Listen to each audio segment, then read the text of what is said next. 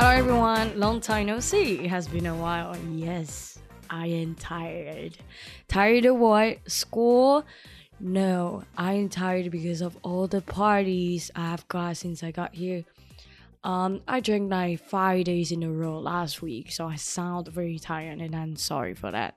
And also, 我现在鼻子过敏非常严重，我不知道是因为天气又要变冷还是怎样，反正我的鼻子非常的不舒服。 But man, Erasmus students are cray cray. Well, I'm also cray cray. 哈，我来到德国也已经快满一个月之久了。当然，在这之中，我也是遇到很多怪人跟怪事。但是今年的怪人怪事，我们就留到下次来说。还没有听过我上一集介绍怎么用四万元含机加酒、机加九玩欧洲二十天的你，欢迎你补听后再来听这一集。当然啦，如果你分开来听，其实不影响啦。OK，那今天要讲的是二零一九年，也就是三年前我单独旅行遇到的鸟事。呃，也不算单独，但我有跟朋友一起啊。但大多大多数的时候，他们要上课，我就是自己拍拍照这样。我总觉得这些怪人怪事可以讲好几集，尤其是我遇到怪人的几率真的是 astronomical，like 突破天际之高。Astronomy 就是名词的话，我们是讲所有。地球大气层以外有关宇宙的研究。那形容词 astronomical 就是跟宇宙一样超级高。所以你在做 presentation and you are providing some rate, you can use the word astronomical instead of high to sound smarter. See, we're gonna teach you to sound smarter in English. 这是一个非常厉害的字。It means extremely large. So you can say the chance of Iris encountering a weirdo is astronomical. You can say it like this in this case. 当然，我自己也不是心甘情愿想要遇到一些鸟的鸟事啊，但但是有这些鸟的鸟事，我今天才可以在这边讲这个故事嘛，right? Okay. Let's start from Poland. Poland. I got picked up by my friends who were studying in Poland at the time. Ken and Joyce，他们那时候在波兰交换。 Shout out to them for being good friends. I love you guys. Whoever is listening to this, and if you are coming to Germany while I'm still here, come visit me in Dusseldorf. I will also pick you up from the station. 正在听的观众，如果准备要来德国，欢迎来到杜塞多夫找我。我每次中文名字都念不好。我也会去车站接你。In fact, my German friend who I met in Taiwan five years ago just came to visit me for the whole weekend.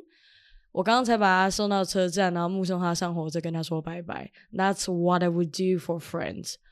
Okay, back to the story. So we met up at the airport, right? And dropped all my stuff in my friend Joyce's place. Then we went to Warsaw Central Station for some food. As soon as I walk out from the underground, a tall Polish dude shouted at me, Where are you from? And Joyce and Ken were in front of me, like two meters away. And that tall dude was behind me. So he was definitely, like, obviously talking to me. Something to be noted is that that was my first time in my life ever traveling abroad. So yeah, that guy asked. I replied Taiwan and also asked if he knew about Taiwan. He said yes.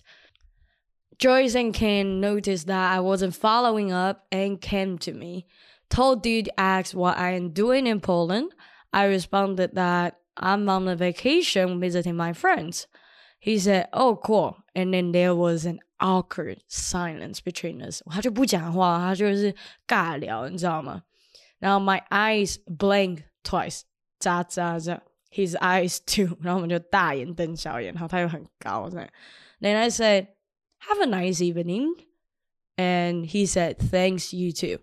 And that was pretty much it. 当然，你知道你第一次做一件事情的时候，如果你遇到任何的事情，都以为那是正常的。So I thought this was pretty normal. Like a tall Polish guy want to start a conversation with you. I thought this was normal. Therefore, I asked how frequently does this happen to Joyce and Ken. They said, this is the first time ever. I was like, okay, first time, okay. Weirdo number two, second weirdo, is my Uber driver. I traveled to Poland with my American ex. So I was dating that guy at the time. 我记得上一集我应该有提过。Anyway, he didn't want to go to a party on the last day. and that was my last night there. Of course. Iris, come on. Iris and her best friend Joyce went to a club on her last night in Warsaw. The club was alright. I enjoyed it. We met a Polish girl, and I took way too many vodka shots. The night was getting late. I saw Joyce was talking to some guys, and then I was like, "Meh, I'm gonna go home now." 我跟你讲，typical Iris，他喝 Iris 喝酒醉的时候，就是突然觉得很累的时候，就会突然想回家。超超白痴，就是有时候会突然这样，然后有时候就忍不住，可能去上跟你说去上厕所，就是突然就自己就坐上 Uber 就不见了。But I did tell Joyce this time, so we lived in different directions. So I said bye to Joyce and got on the Uber.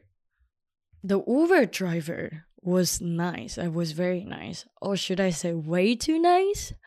He couldn't speak any English. 这边先给大家爱的鼓励。You can still 把妹 even if your English is not good.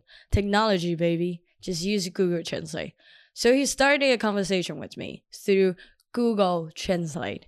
He typed in some sentences in Google Translate and passed me his phone. 他就真的边开车边打字边传手机给我，你知道吗？And oh well, it was late at night. So I couldn't care less if he was driving properly。当然这件事情是非常就是不安全的，你应该要就是当下我应该要制止他做这件事情。At first it was something like, "Where are you from and how are you?" And yeah, again, I was drunk as fuck. The last sentence was not translated logically. Like I couldn't even understand it. Like I couldn't understand it quite clearly. But I think it was something like, do you want to hang out or like, do you want to do something together? I guess. And I was like, if a guy want to hang out with you at 3 a.m., it is not just hang out. It is just not just a hangout. You probably would be Netflix and chill. And Netflix and chill is not about Netflix. I refused and he stopped to pass his phone around. A few minutes later, he told me that we had, we had arrived I got out of the car and it turned out to be somewhere that I couldn't really recognize. Hey, by the way, 如果你没有去过华沙, you need to know that Warsaw is huge. And I just finished watching the movie It，就是那个 Pennywise 那个小丑那个，然后再加上我我喝醉了，所以 there were bushes everywhere and super duper dark. I wasn't in a city center. I checked Google Map and realized that I was in a completely different direction from the one I wanted to go. It could be dumb, drunk, Iris couldn't type the address correctly, or the Uber driver just abandoned me into the unknown. Into the unknown 是不是一首歌？好像是。Okay. I still don't know which one is true. But yeah, I called another Uber and got to my friend's place. I'm still alive. Life is good. 你知道我原本叫另外一台的时候，我看到司机还是那个想要把我的那个，我马上取消，然后赶快再订一次这样。And I called my ex-boyfriend and I was like, please come pick me up. I'm going to fucking cry. I gotta say he's a very nice dude, man. All the guys I've dated are nice. 所以我交往过的男生真的都不错。 他半夜半夜一个喝酒醉的小杂包打电话叫醒，还要出来接那个小杂包。天气还很冷，那时候真的很冷，那时候是十月份、十一月份。Sometimes I know I'm very lucky to be honest。其他的奇遇其实就没有这么夸张，通常都是在路上，大家很喜欢跟我讲话，很喜欢跟我搭话。例如说，一群在商店喝酒的中年男性，不管是在波兰哦，还是在德国。都问我要不要一起喝酒，还是问我说：“Hey, where are you going, young lady？” 问我要去哪里之类的。又或是 my very first time 被街边搭讪、被路边搭讪是在柏林。我在台湾从来没有被搭讪过，可能我长得不是台湾人审美标准，就是我没有长在审美标准内。I don't know。那这些对我来说其实都算是小儿科了。最比较就是你会不知道怎么办的那种，应该算是我们我跟 Joyce 就是去柏林的。club，然后要回去的时候就在路上走嘛，然后就遇到三个大概年纪跟我差不多，喝酒醉，然后很大声的问我说：“Are you Vietnamese？你是不是越南人？”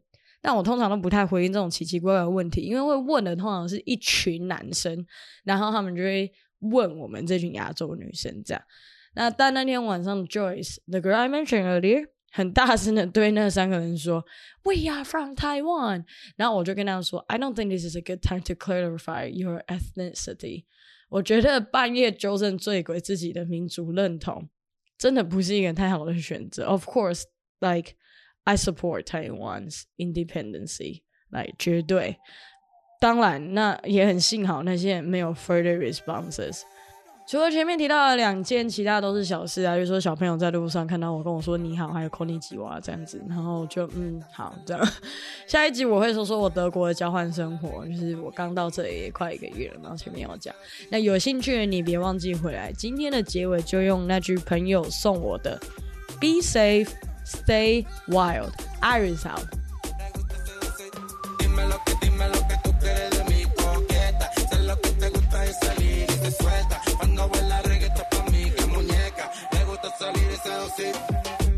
la chiquitita también más.